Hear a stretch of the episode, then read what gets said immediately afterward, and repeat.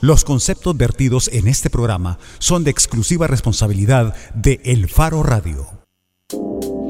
¿Qué tal? Bienvenidos a El Faro Radio. Soy Karen Fernández. Estoy acompañada de Ricardo Baquerano y Nelson Rauda Sabla. Hola a los dos. Hola, hola, hola Karen Alessandra.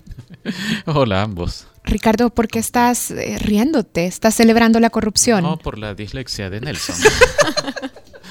Perdón, no pude evitarlo. No estaba celebrando la corrupción. No. De ninguna manera. No hay que desenterrarla. De hecho.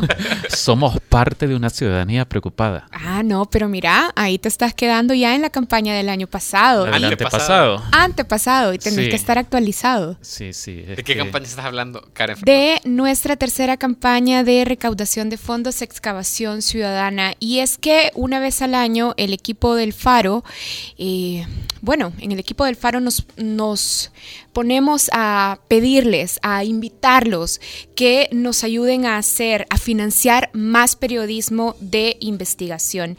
Y es que desde el 2015, por eso esta es la tercera campaña, es importante para el Faro que esta tarea de investigación de la corrupción no solo se quede en la sala de redacción, sino que sea también un movimiento de lectores y de otros aliados que nos ayuden a seguir investigando la corrupción y la violencia en nuestro país y en Centroamérica. ¿Cómo nos pueden ayudar? Bueno, haciendo donaciones que pueden ser desde 5 dólares hasta 100 dólares, puede ser una vez o puede ser una programación anual de donaciones. ¿Qué tienen que hacer? Tienen que entrar a la página excavación ciudadana, excavación ciudadana y ahí van a encontrar una plataforma que es súper fácil de usar para que puedan hacer su donación. La lógica, Karen, es que quienes crean que el servicio informativo del Faro es útil para sus vidas, que el Faro, por medio de sus investigaciones, les pone en sus manos información valiosa para tomar decisiones. Hago un recuento rápido, por ejemplo, nosotros revelamos eh, cómo se repartieron los cheques, los millones del donativo de Taiwán. Nosotros también revelamos en 2014, sí, en 2012, lo de la tregua, que el gobierno había negociado con las pandillas la reducción de los homicidios. Y también contamos sobre la masacre en la finca San Blas, cuyo juicio acaba de culminar con una absolución para todos los policías acusados, no porque, como dijo el juez, no se hubiera podido probar de que hubo ejecuciones ilegales, ejecuciones sumarias, ni de que Denis, por ejemplo, una de las víctimas, no tenía nada que ver con pandillas y estaba en indefensión cuando fue asesinado por alguno de estos policías, sino porque la fiscalía fue incapaz de individualizar responsabilidades. Entonces, había un proceso en juicio en el que estaba juzgándose a ocho policías por una bala que terminó con la vida de, de Denis. Entonces, de eso se trata. Si ustedes consideran que este tipo de información, o como cuando les contamos que los políticos de un partido, que los políticos de otro partido se habían reunido con pandilleros a hacer negocios electorales, si consideran que esa es información importante, que el riesgo que nosotros corremos cuando hacemos estas investigaciones vale la pena para sus vidas, pues eh, es el momento de, apoyarnos. Ustedes son la contraparte. Eh, queremos que sean ustedes quienes se sientan dueños de El Faro y sean los principales accionistas honorarios del periódico. Bueno, y además, si quieren leer más sobre el juicio de la masacre de San Blas, un juicio al que Roberto Valencia, nuestro compañero del Faro, ha titulado muy bien Juicio Bufo, eh, para recordarnos cuán, eh, cuán cómico cuán grotesco realmente y ridículo ha sido ese proceso judicial. Hay una nota que se titula así en el faro.net, el juicio bufo de San Blas. Y además hay una columna de opinión firmada por José María Tojeira, el director del IDUCA, y Arnau Baulenas, eh, coordinador de procesos jurídicos del Instituto de Derechos Humanos de la UCA, donde creo que nos recuerdan y nos confirman algo que se estuvo discutiendo en las semanas anteriores. No solo se trata de la Policía Nacional Civil o del Ejecutivo, sino que hay eh, realmente un entramado de instituciones del Estado salvadoreño que y actúan con negligencia en estos casos. Entonces, la Policía Nacional Civil, el Ministerio de Seguridad y Justicia, pero también la Fiscalía General de la República y también el sistema judicial. Así es que bueno, pueden entrar al faro.net y pueden entrar también directamente a la excavación ciudadana.elfaro.net para ayudarnos a continuar investigando más casos de corrupción. Y justamente... Ah, hablando de eso, Karen. Hablando de eso, ¿de qué vamos a, conversar ahora en la portada del Faro Radio? Ustedes parecen monotemáticos, solo de corrupción quieren hablar. No, no, claro. o, es que el país da para eso. Hay un montón de corrupción, Ricardo Saúl. Hoy vamos a hablar de un estudio que presentó el Instituto Centroamericano de Estudios, de Estudios Fiscales, y CEFI, en el cual han estudiado la corrupción en eh, Honduras, Guatemala y El Salvador y han hecho algunas métricas para poder comparar o para poder estimar más o menos cuánto le cuestan los casos de corrupción a los estados centroamericanos. Esto es una de las causas eh, de un montón de problemas que sufre esta región, la violencia, la migración eh, hacia los Estados Unidos. El desarrollo social insuficiente, la inversión pública insuficiente para, la, para las comunidades y sectores más vulnerables. Por ejemplo, entonces vamos a hablar con eh, expertos del Instituto Centroamericano de Estudios Fiscales que nos van a estar hablando de este estudio eh, y que hay un libro que se titula La corrupción, sus caminos e impacto en la sociedad. Quizá puedes enseñar el libro en nuestra transmisión de Facebook Live. De hecho, pueden entrar a la página en Facebook del Faro y ahí pueden encontrar el link para seguir esta transmisión. Tal vez nuestro camarógrafo puede hacer un close-up de, la portada del libro. El, estudio se presentó simultáneamente en Honduras, Guatemala y El Salvador. Así es. Y si ustedes tienen preguntas sobre el tema que vamos a estar discutiendo ahora en la portada, pueden hacerlas a través de nuestras redes sociales, las del Faro o directamente a la cuenta de Twitter de El Faro Radio, que es así, arroba El Faro Radio. recuerden que queremos entender cómo los investigadores eh, que han dado vida a, este estudio llegaron a estas conclusiones a las que llegan. Las redes sociales en el Faro Radio son gracias a Borels Friends y la Alcaldía Municipal de Santa Tecla. Hacemos una pausa, volvemos con la portada.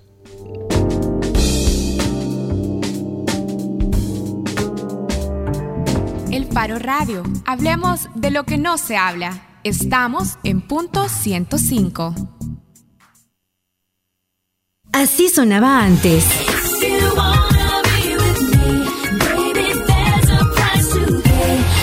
Así suena hoy.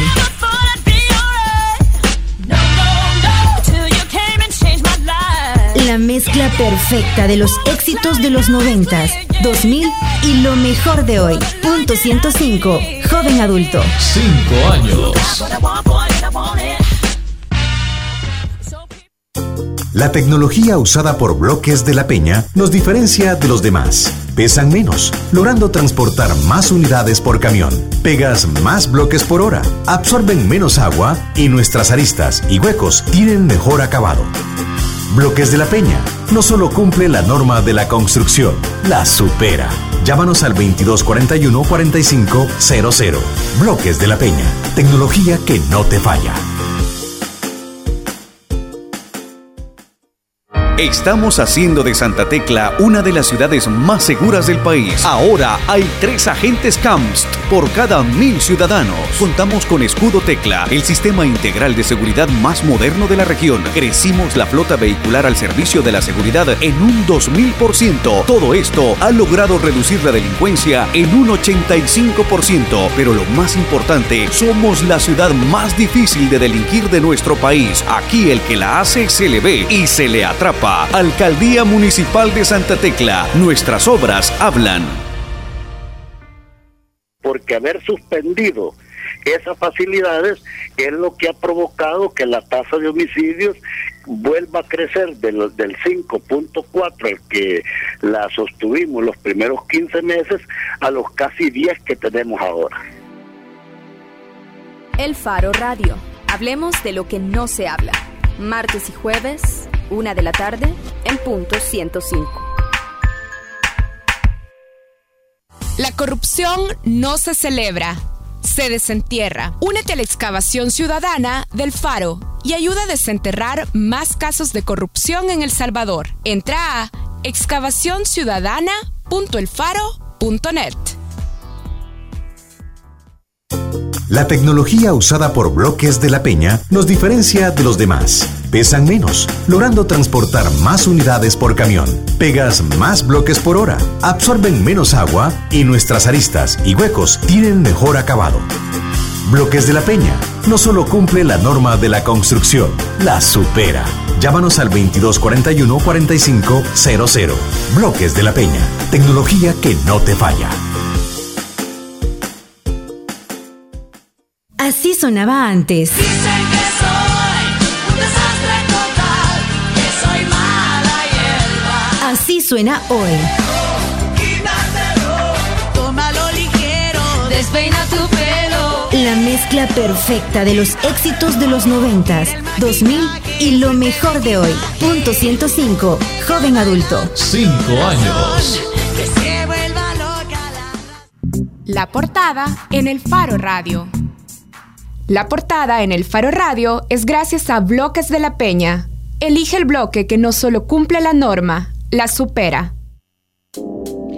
Esta mañana el Instituto Centroamericano de Estudios Fiscales, ICEFI, presentó, no solo en El Salvador, sino también en Guatemala y en Honduras, el libro La corrupción, sus caminos e impacto en la sociedad y una agenda para enfrentarla en el Triángulo Norte Centroamericano. El libro estudia la relación entre corrupción y democracia y además destaca que la corrupción en nuestros países tiene características especiales.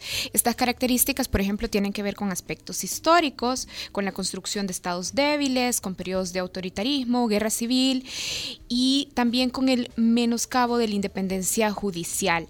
Se destaca también en esta publicación que la corrupción debe ser entendida y enfrentada como un problema que no es exclusivo del sector público, sino que también afecta e incluye al sector privado empresarial. Para hablar sobre el libro, ahora están con nosotros Carlos Melgar. Carlos es investigador principal de este estudio y también Ricardo Castaneda, que ya nos ha acompañado otras veces, economista del ICEFI. Bienvenidos a los dos. Muchas gracias por el espacio y poder conversar sobre la corrupción. Gracias Ricardo y Gracias. bienvenido Carlos. Muy amable, gracias por la invitación. Bueno, hablemos un poco de los casos de estudio. Entendemos que parte del trabajo, Carlos, ha sido estudiar casos emblemáticos en los tres países, en Guatemala, en Honduras y en El Salvador. Para El Salvador, el periodo estudiado fue 1989-2014. Eh, ustedes señalan que hay algunas áreas o categorías que han sido más fecundas, digamos, para la corrupción en nuestro país. Por ejemplo, corrupción en adquisiciones públicas, plazas fantasmas, malversación y negligencia en investigación y, en el castigo. ¿Podría ayudarnos, Carlos, a ejemplificar algunos casos emblemáticos para cada una de estas categorías? Sí, gracias. Em, la idea que tuvimos con el, este estudio que se presentó hoy en los tres países justamente es, em, en el caso de Honduras y de El Salvador, hacer ese repaso de algunos casos mm, que tuvieron relevancia para la opinión pública en materia de combate a la corrupción. Y em, tiene que ver con que queríamos replicar un ejercicio que se hizo con un primer estudio sobre este acercamiento en Guatemala, pero que eh, por la mm, dificultad, digamos, de, de acceder a la información, en ese caso era del presupuesto de- del año 2015, eh, no se pudo utilizar la misma metodología usada en Guatemala con la que usamos en Honduras y El Salvador. Por esa razón es que hicimos un repaso de algunos casos eh, emblemáticos o relevantes y eh, parte del, del ejercicio también iba destinado a establecer una cuantificación o un monto que nos acercara a el costo de oportunidades que tiene la corrupción en los tres países. En el caso de El Salvador, debemos hacer notar que tuvimos, bueno, de hecho en los tres países, una serie de entrevistas con actores claves, tanto del sector público, del sector académico, eh, identidades de otras entidades, y a partir de las entrevistas también fueron surgiendo sugerencias o menciones de casos eh, relevantes que tienen que ver con las categorías que acaba usted de, de mencionar. Eh, y bajo esa, mm, bueno, también se consideraron algunos, mm, eh, algunas notas de prensa o casos relevantes. De hecho, el Faro fue también un, referente para la búsqueda y soporte de, de lo que se describe en el estudio. Y eh, es bajo esa primera idea es de que se establecen los casos que ustedes pueden encontrar en, en el libro. Eh, de hecho, va a estar disponible en la página del instituto para que quien quiera eh, conocer eh, estos casos que se analizaron, poder mm, conocerlos.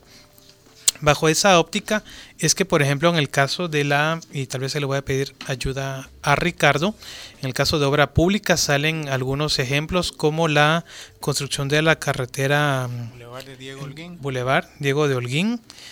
Eh, hay algunos casos de mm, corrupción en el ámbito municipal que también están explicados. Eh, bueno, no, es de diferentes eh, municipios.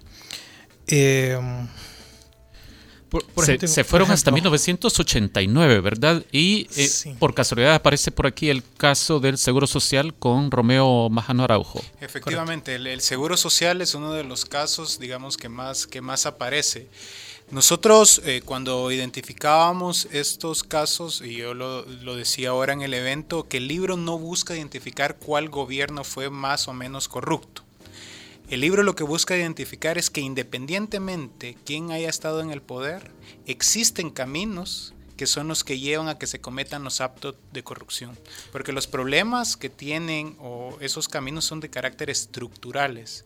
Por ejemplo, con una legislación bastante desactualizada, con una institucionalidad sumamente débil, con el tema del financiamiento de los partidos políticos, la baja participación ciudadana, por mencionar algunos elementos que hacen que se, digamos que se conjugue todos esos elementos que permitan que aparezcan estos casos de corrupción. Ricardo, cuando ustedes se propusieron hacer esta investigación y dijeron, bueno, haremos una lista de casos emblemáticos, en el caso de El Salvador desde 1989 hasta 2014, ¿cuál era su pretensión esencial? Es decir, ¿a, dónde esperaban llegar, a dónde querían llegar a partir del análisis de los casos? Bueno, de hecho, lo- Determinar qué. Lo primero que identificamos fueron los casos y luego fue que nos dimos cuenta de que muchos de estos casos provenían desde 1989. No fue de- desde un primer momento que se estableció el periodo Ah, del cual queríamos investigar, sí. sino que los mismos casos eran los que nos iban mostrando, digamos, cuáles eran esos espacios de corrupción. Evidentemente, por ejemplo, eh, una de las cosas que nos salían en el tema de las entrevistas es que si bien es cierto en el gobierno central eh, han habido casos de corrupción sumamente importante, a donde se le debe de prestar mucha atención es al ámbito municipal. Quizás este año ha sido eh, más claro eso cuando hemos visto muchos eh, alcaldes que han sido capturados, algunos por abusos de poder. Recuerdo un caso en el que, ustedes se recordarán, que incluso la tarjeta de crédito era pagada con recursos de las municipalidades, ¿no? que evidencian cómo la falta de controles, la falta de participación ciudadana, la falta de rendición de cuenta hacen propicio que se cometan estos casos de corrupción. Algo interesante es que independientemente de los países, tanto en El Salvador, Guatemala y Honduras, parecieran que los caminos son los mismos. Ahora, el término corrupción se asocia con mucha facilidad a dinero, a, recurso pecuniario, pero hay otro tipo de corrupción, eh, por ejemplo, la fiscalía, se puede pensar en la fiscalía, en la misma policía, con esto de los, de los homicidios, de las ejecuciones extralegales. Y en el caso de la Corte de Cuentas, por supuesto que es como el lugar a donde deberían llegar a, parar todas las denuncias de corrupción y que ha habido muchas denuncias, muchos estudios, eh, investigadores que a lo largo de los años nos han dicho eh, la Corte de Cuentas esencialmente ha servido uno para chantaje político y dos para que se desvanezcan los casos de corrupción y entonces el Estado nunca puede recuperar nada de lo que de lo perdido en corrupción. Este tipo de casos, solo para tratar de ir poniéndonos en, en auto, ¿verdad? Este tipo de casos están incluidos aquí. Sí, de hecho, eh, efectivamente, como menciona Ricardo, no hubo una intencionalidad de un periodo desde el inicio, sino que fue conforme fuimos La ahondando. realidad le fue- La realidad, Ajá. un poco la, el- el- enri- la, la parte de riqueza, las entrevistas que tuvimos con estos actores en los tres países, fue que fuimos identificando estos casos. Por eso decimos en, en el- la introducción al capítulo de los casos que probablemente no están todos los que el lector, digamos, va A va- recordar. a recordar. Eh, sin embargo, de las entrevistas surgen esto. Por eso es de que si ustedes revisan los periodos en cuanto a los casos relevantes que identificamos por país, no hay una uniformidad de tiempo, porque es dependiendo de cuál fue la, la relevancia de las entrevistas y el impacto. Por ejemplo, en el caso de Honduras, eh, es de 2007-2008 a 2015 aproximadamente los casos, con un poco de más énfasis en el escándalo del Instituto de Seguro Social hondureño, que eh, se recuerdan ustedes, es reciente y desencadenó movimiento todo de el indignados. movimiento de indignados. En el caso de Guatemala, eh, por el tema de documentación y, el factor pedagógico que tienen las conferencias de prensa que realiza la CICIG y el Ministerio Público al revelar casos nuevos, se logró ident- identificar con mayor nitidez eh, algunas eh, variables, digamos, de, de casos de corrupción, pero si se dan cuenta son casos aún más recientes, ¿verdad? La mayoría en buena medida responde al gobierno anterior, es decir, es un periodo 2012 eh, a 2017. Entonces, digamos, la temporalidad eh, fue marcada un poco en, en conforme íbamos avanzando en el análisis de los, de los casos y de las entrevistas. Es decir, el, el de Salvador es el plazo más extenso, porque es desde el, es desde el 89. ¿Esto significa algo en comparación de El Salvador al resto de países centroamericanos? Eh, lo digo por esto, porque Honduras de alguna forma tuvo su, su boom social con el movimiento de indignados y con una especie de, de CICIG, la MACIH, que es una misión de la OEA. Luego Guatemala, evidentemente, la Comisión contra la Impunidad, que, que está en el centro, en el ojo del huracán del conflicto guatemalteco ahorita mismo. Pero El Salvador parece que es la misma situación desde 1989. O sea, ¿e- ¿es el caso o, o- cómo valora- valoran ustedes esa situación de que tuvieron que irse tan lejos para, para, para ir a esos casos? Bueno, yo creo que lo primero que nos refleja es que en El Salvador la corrupción ha existido y sigue existiendo. Me parece que eso es muy importante tomarlo en cuenta. Aun cuando para algunos piensen que la corrupción es normal, no lo es. Y yo creo que eso es lo que pretendemos demostrar en el estudio. Perdón, Algo que decía Ricardo, Ricardo- De, de- de eso que acabas de decir, lo que me preocupa es, o lo que me inquieta es, que alguien podría estar leyendo y entonces en Guatemala y en Honduras no existió corrupción eh, o, o corrupción importante antes de los periodos analizados, porque, eh, bueno, no sé, Por ejemplo, como una- que hay un silogismo raro ahí. Uno de los factores que determinaron el periodo de tiempo es el acceso a la información. Es decir, por ejemplo, en el caso de El Salvador, estos casos desde 1989 sí están muy bien documentados. Hay investigaciones periodísticas, pero también hay informes de la misma Corte de Cuentas, que es, un, poco, un poco extraño, ¿no? Que de repente uno encuentra los informes de la Corte de Cuentas, donde se documentan los casos de corrupción, y uno dice, ¿y por qué no hicieron nada? Porque lo que sucede es que en nuestros países, a ver, corrupción hay en todo el mundo. Es decir, hasta en los países más desarrollados. Lo que sucede es que en nuestros países hay más actos de impunidad. Todos estos actos de corrupción no son sancionados y empiezan a normalizarlo.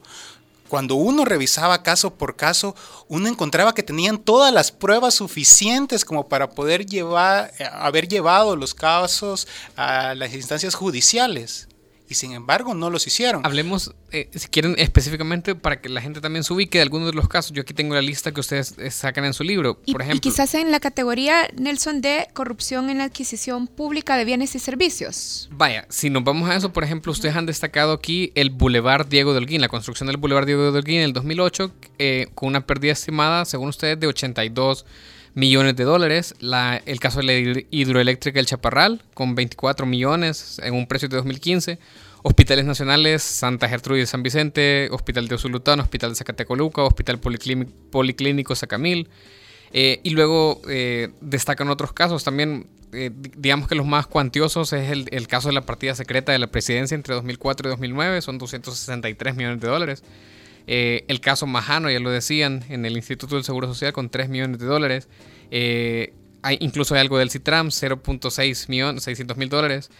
Eh, y más o menos esto, este es el tipo de casos con, el que ustedes dicen. Estos son casos de los que ustedes consideran que había suficientes elementos de prueba y que aún así algunos fueron judicializados sin encontrar culpables. Recuerdo particularmente el caso de Diego de Holguín. O que ni siquiera están, siendo judicializados. Eh, por ejemplo, la partida secreta actualmente va en ese rumbo solamente con el presidente Saca. Efectivamente, digamos, cuando nosotros mirábamos eh, todos estos casos, realmente eh, asusta, ¿verdad? La institucionalidad tan débil que tenemos, la incapacidad y la falta de voluntad política de realmente afrontar esos casos de corrupción. Nosotros en, en el, en el libro solo documentamos 22 casos.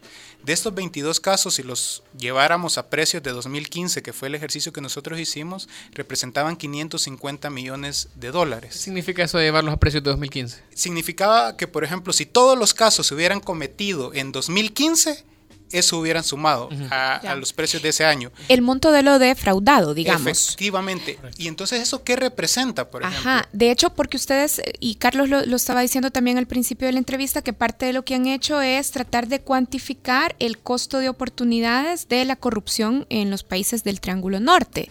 Para El Salvador, ¿cómo hacen esa transición entre el monto de lo defraudado y el costo de la corrupción? Por ejemplo, identificamos en los programas eh, sociales y en algunos eh, otro tipo de programas el número de beneficiarios y, y se sacan costos unitarios. Y entonces, por ejemplo, representaba este monto que les decía de los 550 millones que implicó que no se colocaran medio millón de vacunas.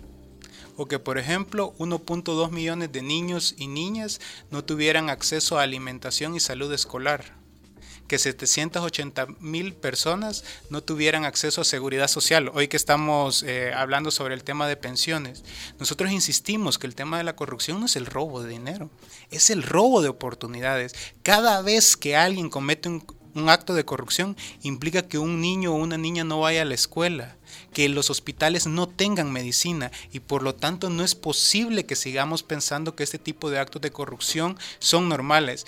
El Salvador es un país sumamente polarizado y pareciera que incluso hasta el tema de la corrupción es polarizado. Nos decían en las entrevistas que hay algunos que dicen yo ataco a tus corruptos pero defiendo a los míos. Yo con ese punto es bien interesante que, o sea, la forma en que ustedes eh, atacan el problema, es decir, la falta de oportunidades, porque normalmente, por ejemplo, en este contexto en el que El Salvador está un par de días de caer en impago otra vez, lo que estamos oyendo es propuestas estilo FMI, es decir, vamos a subirle al IVA, que es un impuesto que ataca no solamente a los que más tienen, sino que a todo el mundo y específicamente a los que menos ganan, o vamos a subir la edad de jubilación en el tema de las pensiones y otro tipo de soluciones.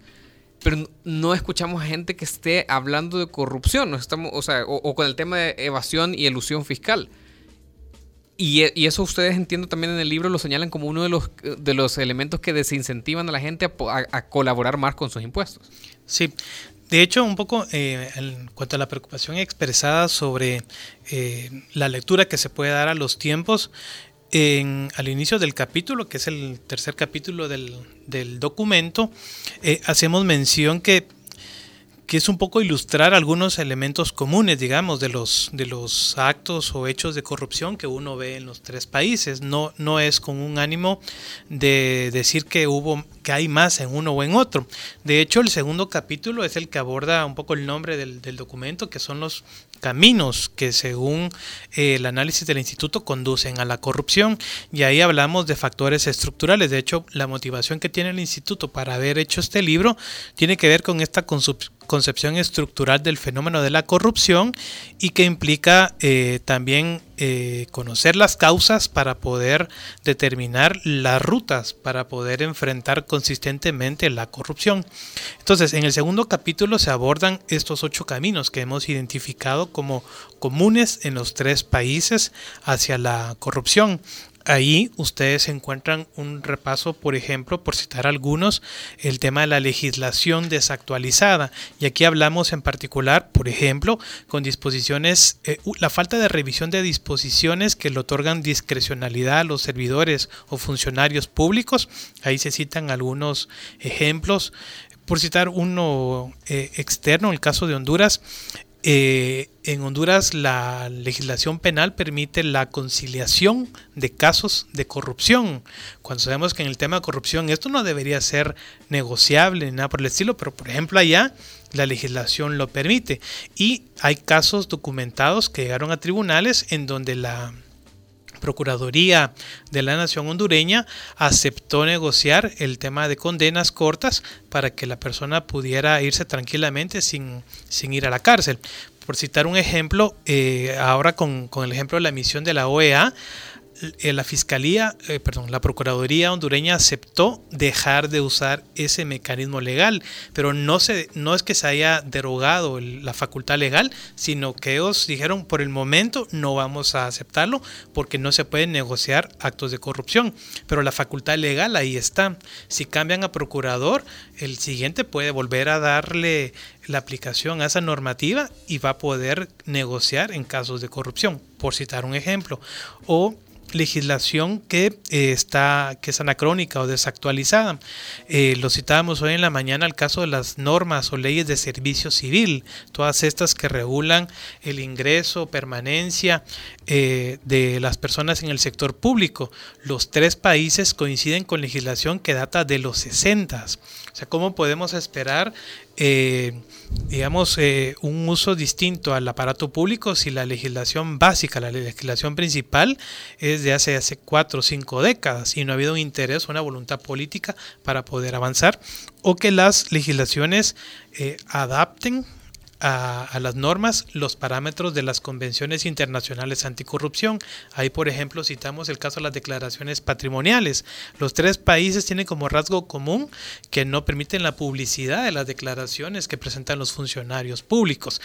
Se han dado algunos avances vía resoluciones judiciales, cuando en realidad es la ley la que debería permitir eh, mecanismos proactivos de publicidad.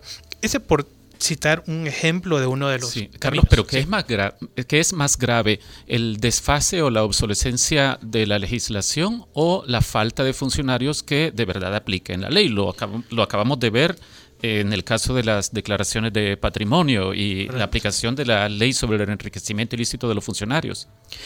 ambas cosas van de la mano y ambas cosas son graves desde mi perspectiva, porque si no tenemos cuerpos legales actualizados con, con- todo lo que hemos avanzado en, en convenciones internacionales, en buenas prácticas, digamos, en, en varias temáticas que ven con anticorrupción, eh, de nada sirve tener gente dispuesta a aplicarlo, porque se están usando mecanismos ya anacrónicos. Pero igual es de grave el hecho de que las personas se resistan a hacer lo que deben hacer los funcionarios públicos, que es cumplir la ley.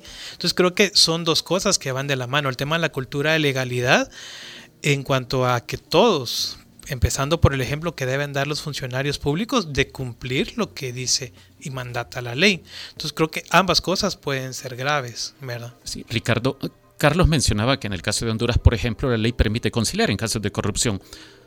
¿Diría vos que en el caso de El Salvador, la Corte de Cuentas ha sido el lugar donde extralegalmente ha sido posible conciliar casos de corrupción? Sin lugar a dudas, digamos que la, la Corte de Cuentas ha jugado un rol importante en el tema de impunidad históricamente. Sabemos la importancia que tiene para los partidos políticos a quienes van a colocar ahí. No es porque quieran asegurarse de que la Corte de Cuentas realmente se convierta en un instrumento de combate a la corrupción, sino que se convierta en un instrumento aliado de la corrupción, ¿verdad? Y por eso es la importancia de que cuando se eligen este tipo de funcionarios, realmente se está poniendo a disposición la posibilidad o no de conocer si existieron estos casos de corrupción, pero que estos casos al final de cuentas realmente paguen, porque lo que nos preocupa a nosotros es que la dinámica que se está dando actualmente en los tres países del Triángulo Norte es que pareciera que hay un blindaje de parte de la corrupción. El- Quizás es más evidente lo que pasó en Guatemala, que provocó que casi 200.000 personas hayan salido a manifestar el miércoles pasado, pero en El Salvador hubo un retroceso en la ley de enriquecimiento ilícito, que era una forma clarísima de cómo blindarse frente a la corrupción. Y lastimosamente pareciera que modificaron la ley y no pasó absolutamente nada, digamos, en términos de la ciudadanía. Por eso nosotros hablábamos de que un factor determinante o un camino que provoca que sucedan actos de corrupción es la pasividad de las personas, la pasividad de la ciudadanía, de pensar de que esto es normal, de que bueno, si todos roban, pues por lo menos este hace un poco de obras, de repente es muy común escuchar eso. Y la verdad es que no podemos normalizar la corrupción, nos están robando las oportunidades, nos están metiendo unos golazos y no nos estamos, nos damos cuenta, incluso a veces hasta aplaudimos, porque depende de qué lado estemos. Yo Vos- decía, ¿Vos llamarías a la gente a la calle? no sé si a la calle, eh, o- o, bueno, ojalá que digamos que por lo menos nos empezáramos a indignar, pero yo diría que empecemos a informarnos, empecemos a, a elevar los niveles de discusión. Actualmente, por ejemplo, ya nos encontramos en un proceso de elecciones. ¿Cuál es la agenda de transparencia y combate a la corrupción que llevan los partidos políticos? Eso debería ser un cuestionamiento que deberíamos estar haciendo como ciudadanos. Van a llegar a ser más de lo mismo, van a llegar a ser más de blindaje. Por ejemplo, todo el tema del financiamiento electoral y de partidos políticos. Ese es un camino que nosotros hemos encontrado en los tres países. De hecho, el presidente de la República de Guatemala está siendo acusado efectivamente por el tema de financiamiento electoral ilícito. Entonces, esos elementos son los que debemos de comprender y aportar. Eh, ya Carlos, Carlos decía que, por ejemplo, el trabajo que ustedes han hecho nos sirvió muchísimo para poder documentar estos casos. Porque si ustedes, por ejemplo, no hubieran sacado el tema de la partida secreta, se sabía que estaba la partida secreta, pero ¿cuánto representaba? ¿Cuánto cuesta eso? Eso es lo que debemos de seguir empujando que permita realmente hacer cambios. Obviamente los cambios no van a ser de la noche a la mañana.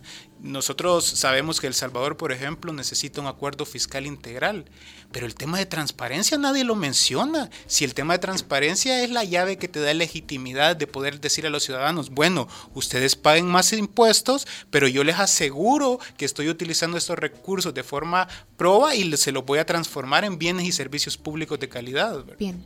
Ricardo, mm, eh, Carlos, tenemos que cerrar la entrevista. ¿Dónde se puede conseguir el libro?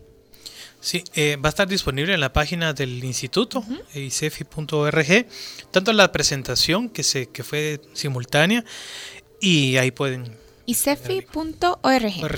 Bueno, muchísimas gracias a los dos. Gracias también a los que estuvieron participando en redes sociales. Nosotros colocamos en nuestra cuenta de Twitter la pregunta que necesitan los países del Triángulo Norte para avanzar contra la corrupción. Eh, Raúl 14156 decía es muy difícil porque ahí es donde también se mueve el narcotráfico. Adela Lemus decía el problema con la corrupción es la impunidad de la que va acompañada porque se normaliza esta práctica en nuestras sociedades. Gracias a Ricardo Castaneda, economista del ICEFI, y gracias también a Carlos Melgar, Carlos, eh, investigador principal de este libro, La corrupción, sus caminos e impacto en la sociedad y una agenda para enfrentarla en el Triángulo Norte Centroamericano. Gracias a los dos. Gracias. Hacemos una pausa, ya regresamos en El Faro Radio. En la contraportada vamos a hablar sobre memoria histórica y vamos a hablar sobre la puesta en escena del segundo ensayo sobre la memoria de Jorgelina Cerritos. Esta puesta en escena está a cargo de la compañía de teatro Moby Dick. De eso volvemos hablando en El Faro Radio. El Faro Radio. Hablemos de lo que no se habla. Estamos en punto 105. ¿Cómo tú crees que este un ministro eh, gana tres mil sol- gana solo 3 mil dólares y tiene subalternos que ganan 5 mil, 6 mil, 7 mil dólares? ¿Tú no crees que le están pasando un cheque por debajo de la mesa? El Faro Radio. Hablemos de lo que no se habla. Martes y jueves, una de la tarde, en punto 105. La tecnología usada por Bloques de la Peña nos diferencia de los demás. Pesan menos, logrando transportar más unidades por camión. Pegas más bloques por hora, absorben menos agua y nuestras aristas y huecos tienen mejor acabado. Bloques de la Peña no solo cumple la norma de la construcción, la supera. Llámanos al 2241-4500. Bloques de la Peña, tecnología que no te falla. Estamos haciendo de Santa Tecla una de las ciudades más seguras del país. Ahora hay tres agentes CAMST por cada mil ciudadanos. Contamos con Escudo Tecla, el sistema integral de seguridad más moderno de la región. Crecimos la flota vehicular al servicio de la seguridad en un 2000%. Todo esto ha logrado reducir la delincuencia en un 85%. Pero lo más importante, somos la ciudad más difícil de delinquir de nuestro país. Aquí el que la hace se le ve y se le atrapa. Alcaldía Municipal de Santa Tecla. Nuestras obras hablan. La corrupción no se celebra, se desentierra. Únete a la excavación ciudadana del Faro y ayuda a desenterrar más casos de corrupción en El Salvador. Entra a excavacionciudadana.elfaro.org. Todos los sábados, agrégale un plus a tu fin de semana y disfruta de los tracks del momento. Evelyn Álvarez te los presenta todos. Del 20 al 1 en Plus 20, el conteo musical de la semana con los éxitos favoritos. Plus 20, todos los sábados de 10 de la mañana a 12 del mediodía por punto 105. Así sonaba antes.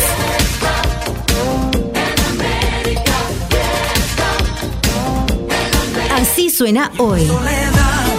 Cuando quiera yo salir a buscarte, cuando miras a la luna y no está. La mezcla perfecta de los éxitos de los 90, 2000 y lo mejor de hoy. Punto 105, joven adulto. Cinco Sepas que ya no puedo más. Besarás con esa. La contraportada en el Faro Radio. Estamos de regreso en el Faro Radio. Hace un mes exactamente, el 24 de agosto, estuvo aquí con nosotros Jorgelina Cerritos, dramaturga, poeta y actriz. Y en ese momento, Jorgelina nos decía que estuviéramos pendientes porque dentro de un par de semanas, nos decía, eh, iba a estar en escena su segundo ensayo sobre la memoria, Bandada de Pájaros. También ese 24 de agosto estuvo aquí María Luz Noches, periodista del Faro, para acompañarnos a platicar con Jorgelina. Hola María Luz. Hola. Karen. Y ahora Malu está con nosotros porque las semanas se pasaron y finalmente Bandada de Pájaros está en escena. Y, Se estrenó. Ajá, ya, se, ya se estrenó la semana pasada. Y ahora Malu va a acompañarnos para introducir, de hecho, a... Bueno, ya casi me estoy adelantando, así es que dale vos, Malu. Ya lo voy a presentar yo antes que vos. Ok, hola, buenas tardes a todos. Tenemos ahora con nosotros a Santiago Nogales, que es el director de Moby Dick Teatro, y a Mercy Flores, que es actriz, una de las grandes actrices salvadoreñas. Saluden, por favor. Gracias a los dos por venir. Muchas gracias a vosotros por dejarnos estar aquí. Muchísimas gracias. Eh, los hemos traído hoy porque queremos que nos cuenten. eh, yo sé que tiene mucho que ver con la línea que ustedes han trabajado ya antes, pero eh, con Bandada de Pájaros, ustedes mismos lo decían, estamos haciendo teatro desde las entrañas.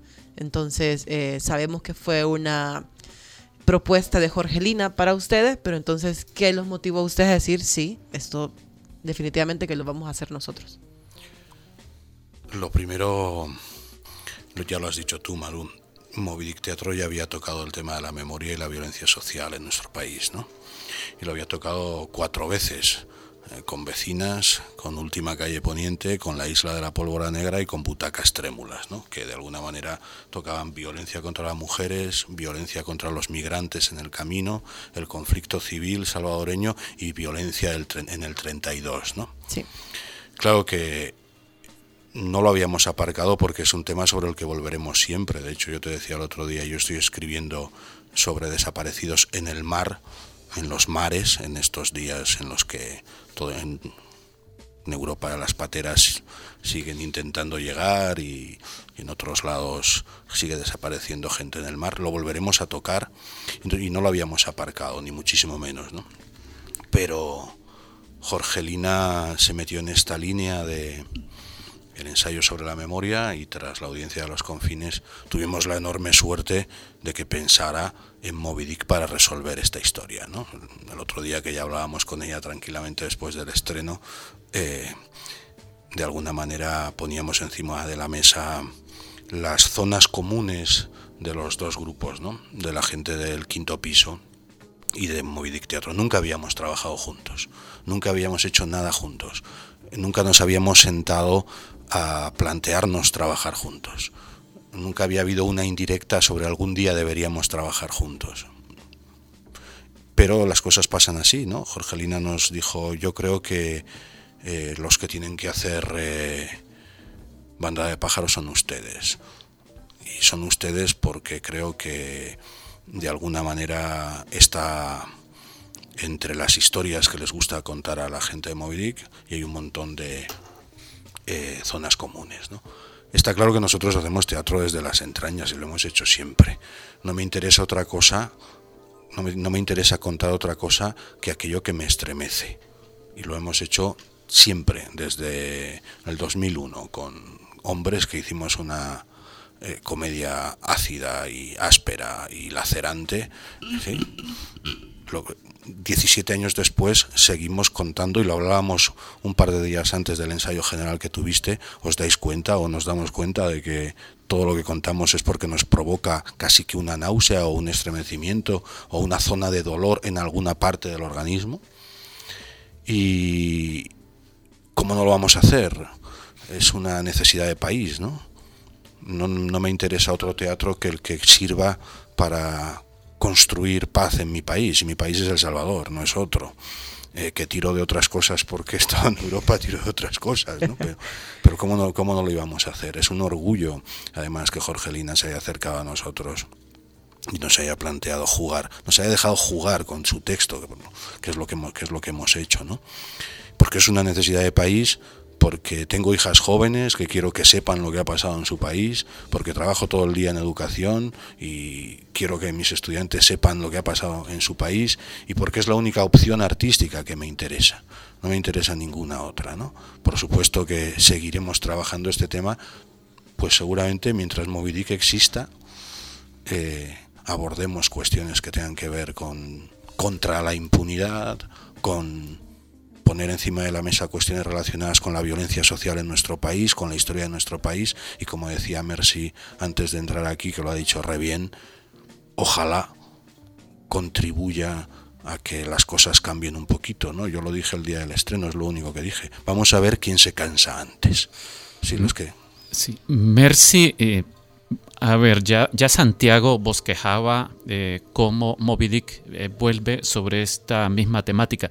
Ya cuatro veces antes habían tocado temas de, violencia, de impunidad, y vuelven a, a este eje de trabajo. Pero a mí me gustaría entender esto porque ya Santiago dijo también que eh, son cosas temáticas que los estremecen, pero a la vez porque consideran que hay una necesidad de país de recibir esto. Pero, ¿cuál dirías vos, Merci, que es la motivación principal, eh, por lo menos en tu caso? ¿Es porque esto tiene que ver más con mirarte vos hacia adentro y tus necesidades particulares como artista? ¿O la prioridad uno es el afán de servicio hacia la gente que pueda necesitar ver eh, arte de este tipo? O con, esta temática. Sí, fíjate que precisamente afuera hablábamos acerca de esto y yo lo veía incluso desde el punto de vista cristiano, aunque sabemos que en nuestro medio hay un montón de gente que es atea, pero yo le digo, yo creyente soy, aunque practicante no. Cuando yo estoy por salir a escena, fíjate de que yo lo que le pido a Dios de veras es mover conciencias, mover conciencias y poder ser la voz de, en este caso, de esas personas desaparecidas. Atrás de ellas ha quedado familias enteras, hijos sin, sin sus padres, hijos sin sus madres que fueron violentadas, ultrajadas, regadas en cualquier lugar de nuestro país y eso no puede ser.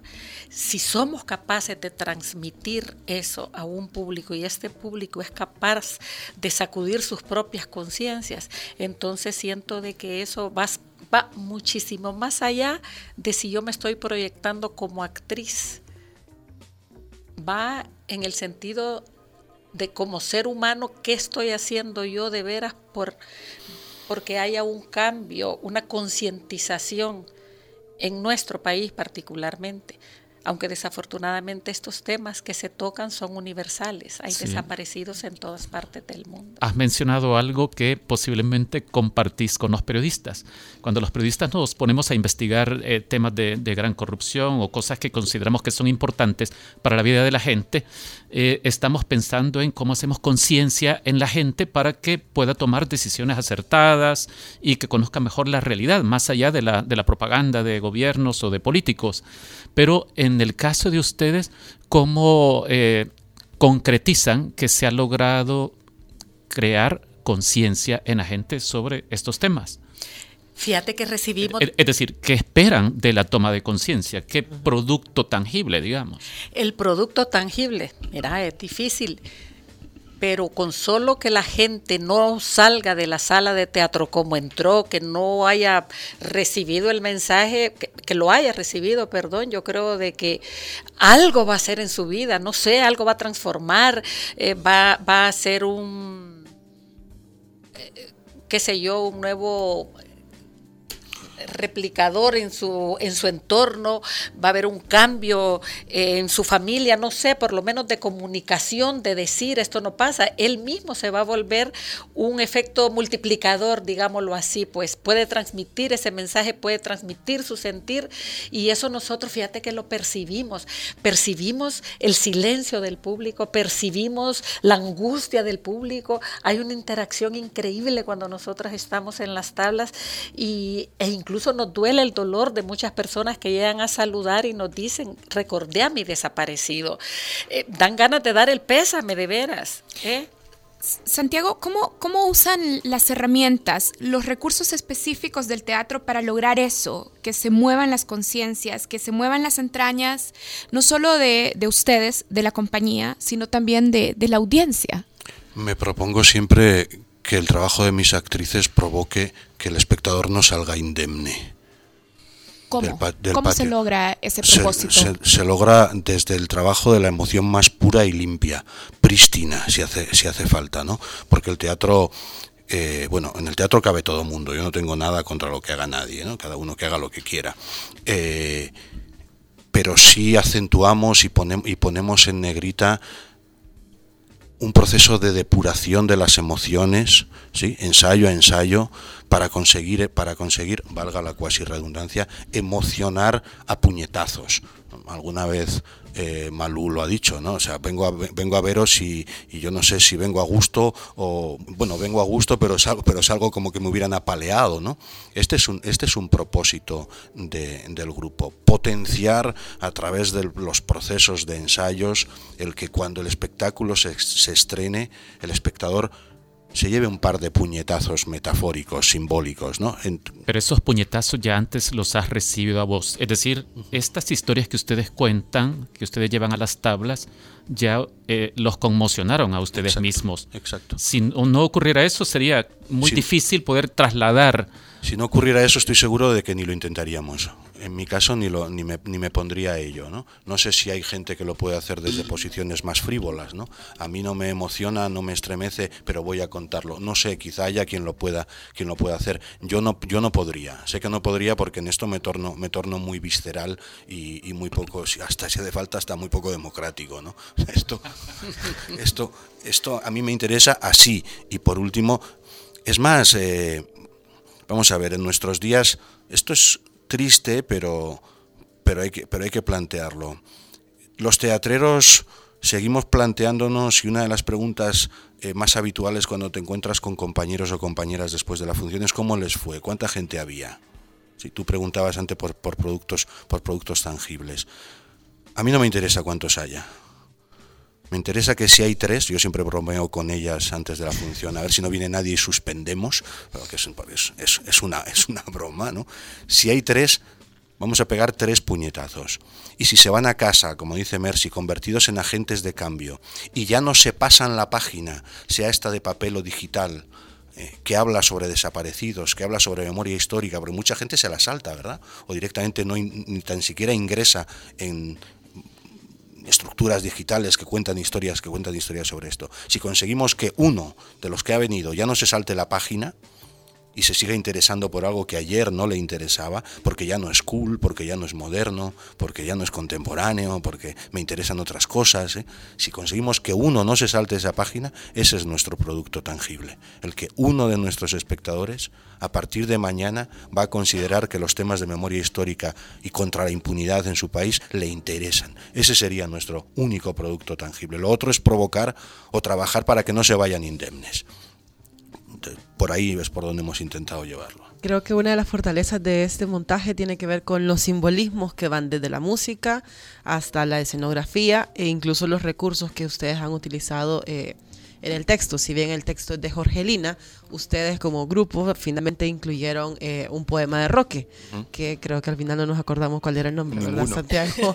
este, pero justamente me estaban contando antes de entrar una anécdota que me parece que viene a colación porque después del primer ensayo en el que yo estuve, que invitaron a algunos miembros de la prensa, eh, ellos decían, hacemos un homenaje a Roque que es nuestro desaparecido. Me gustaría que entre ellos dos relataran cómo Roque logró colarse en este montaje, aunque inicialmente pudiera decirse que era como ajeno, que Jorgelina realmente nunca pensó en él. No. A medida que iban transcurriendo los ensayos, obviamente Santiago nos hablaba de, de Cantor, eh, hablábamos acerca de la amnesia, de la amnesia esta de eh, que García Márquez relata en su en sus 100 años de soledad, cuando tienen que poner el nombre del animal y esto sirve para tal cosa y todo, que no, no íbamos a llegar hasta ese punto como para que se terminara la memoria, etcétera. Hablamos de Comala, de Juan Preciado, eh, Rulfo estaba ahí Realismo también, mágico. ¿verdad? Totalmente. De Eh, Bolaño, perdón. de Bolaño, ah, no, Bolaño, por supuesto, no, pero es que, pero es que esto, eso fue terrible, porque ya Santiago, al- eh, eh, a medida que fueron creciendo los ensayos, llegaba con Roberto Bolaño y las mujeres de Juárez, ¿cómo es que se llama? 600... 2666. 2666, ese. Entonces, eh, era un cúmulo de imágenes que teníamos y de conversaciones y de experiencias, hasta si, si ustedes las pueden calificar de paranormales que se contaban ahí, ¿verdad? Y un buen día, eh, ya avanzado el ensayo, ya casi por finalizar, quizá teníamos unas tres cuartas partes de la obra trabajada y dice, Santiago dice, a mí aquí me está llamando Roque. Roque se impone, es que es nuestro gran desaparecido, como lo es Lorca. ¿eh? Entonces, este, creo que aquí va un poema de Roque, no sé todavía, pero déjenme pensarlo. No lo dejamos pensar porque las tres le dijimos totalmente de acuerdo, incluso Juan Carlos Berríos, que es quien lleva la música, que es el creador de, de, los efectos sonoros de, de Bandada de Pájaros, dice sí, eh, de acuerdo. Y, y siempre nosotros estábamos, a medida que iba ya el ensayo más avanzado, eh, Santiago, ¿y, Roque cuándo? ¿Y cuándo? Espérense ya o alguien más, mira, aquí cabe, aquí porque ahí sí nos permite, no es tan antidemocrático como dice, ¿verdad? Pero sí le decíamos y cuándo, y cuando un buen día él llegó con el poema, lo leyó y dice Juan Carlos Berríos, pareciera ser que ese poema está escrito justo para esa obra, así con la mesura que, que, él utiliza siempre para todo, hasta como no queriendo quizás este, decir, no quiero eh, eh, este, in, inferir aquí eh, otras cosas. Y resulta de que ese poema, esa parte se las tiene que contar Santiago. Sí, a mí me pedía gritos el texto a Roque, ¿no? Más allá de, de todo, me parecía que, que era una manera de meter un eje transversal con nuestro desaparecido, nuestro gran desaparecido, todos son igual de importantes. Y llegué a mi casa y me fui a la, a librera y agarré el tomo 1 de las obras completas de, Roque y, oh misterio, el libro se, habló, se abrió por una página que yo había dejado doblada hacía años. Y eso que dices, qué curioso, ¿no? Desplegué la página y era este poema, que es el que nosotros utilizamos, que habla de los muertos y de cómo los muertos un día arriaron la bandera y nos dejaron la vida para construirla. Y dije, Dios santo, ¿no? O sea, como esto es lo que dicen los desaparecidos, es lo que nos están, es lo que nos están diciendo. Ahí les hemos dejado la vida para que construyan una vida distinta. Sin nosotros, mejor.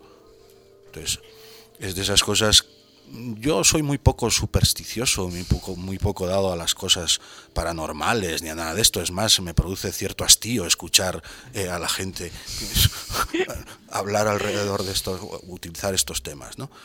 Pero me parece una de esas coincidencias mágicas cuando estás creando, ¿no? Una coincidencia mágica, si quieres, maravillosa, real, imaginaria, cuando, cuando estás en un proceso de creación que sí nos ha tenido muy, eh, somos así, ¿no? El grupo es así, muy de bucear uh -huh. en un universo o en, un, o en, nuestros imaginarios cuando nos, cuando nos metemos en procesos de esta, de esta naturaleza, ¿no? Y así fue el asunto de, del tío Roque. El poema se llama Sueños lejos del tiempo. Sueños lejos del tiempo. Sueños lejos del tiempo. Yo Así estaba a punto de decirles que si querían saber cuál poema era, fueran el fin pero de semana, que pero de todas maneras claro. tienen que ir. bueno, si quieren ustedes permitir que Moby Dick Teatro les mueva las entrañas, entonces tienen que ir este fin de semana, bueno, ya, el jueves, jueves. al jueves. Teatro Luis Poma. La obra se está presentando jueves, viernes, sábado y domingo. Jueves y viernes a las 8 de de la noche, sábado a las 5 y a las 8 de la noche y domingo a las 5 de la tarde. Pueden comprar los boletos en el Teatro Luis Poma en la taquilla o pueden comprarlas desde antes ingresando a www.teatroluispoma.com. Gracias a los dos por acompañarnos. Gracias, Mercy. Gracias, Karen. Muchas gracias. Y gracias a Santiago. Gracias a vosotros. Bueno, nosotros nos vamos. Aquí nosotros sí tenemos a un líder poco democrático que ha vuelto para eh, siempre decidir con qué nos vamos. Y hoy nos vamos por selección de Oscar Luna, que hoy ha estado detrás de los controles del Faro Radio, con Belleza Natural de los Tachos. Hasta el jueves.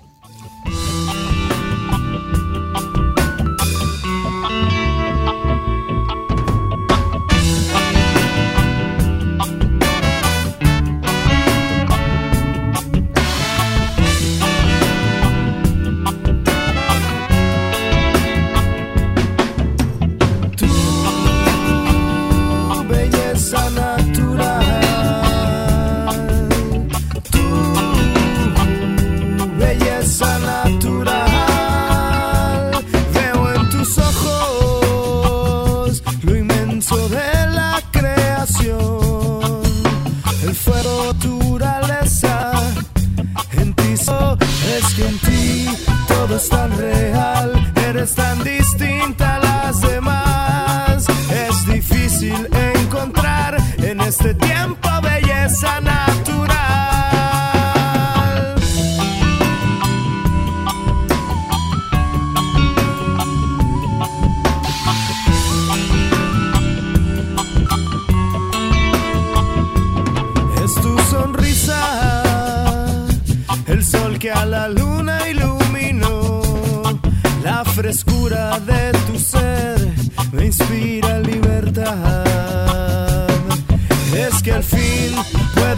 contemplar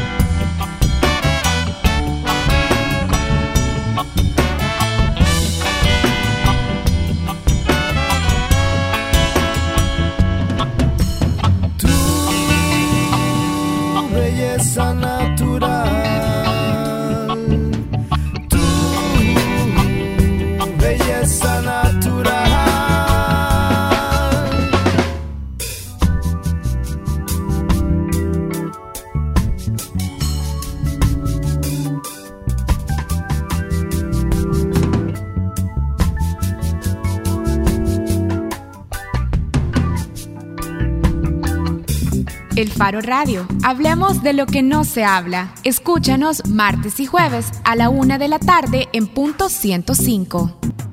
Los conceptos vertidos en este programa fueron de exclusiva responsabilidad de El Faro Radio.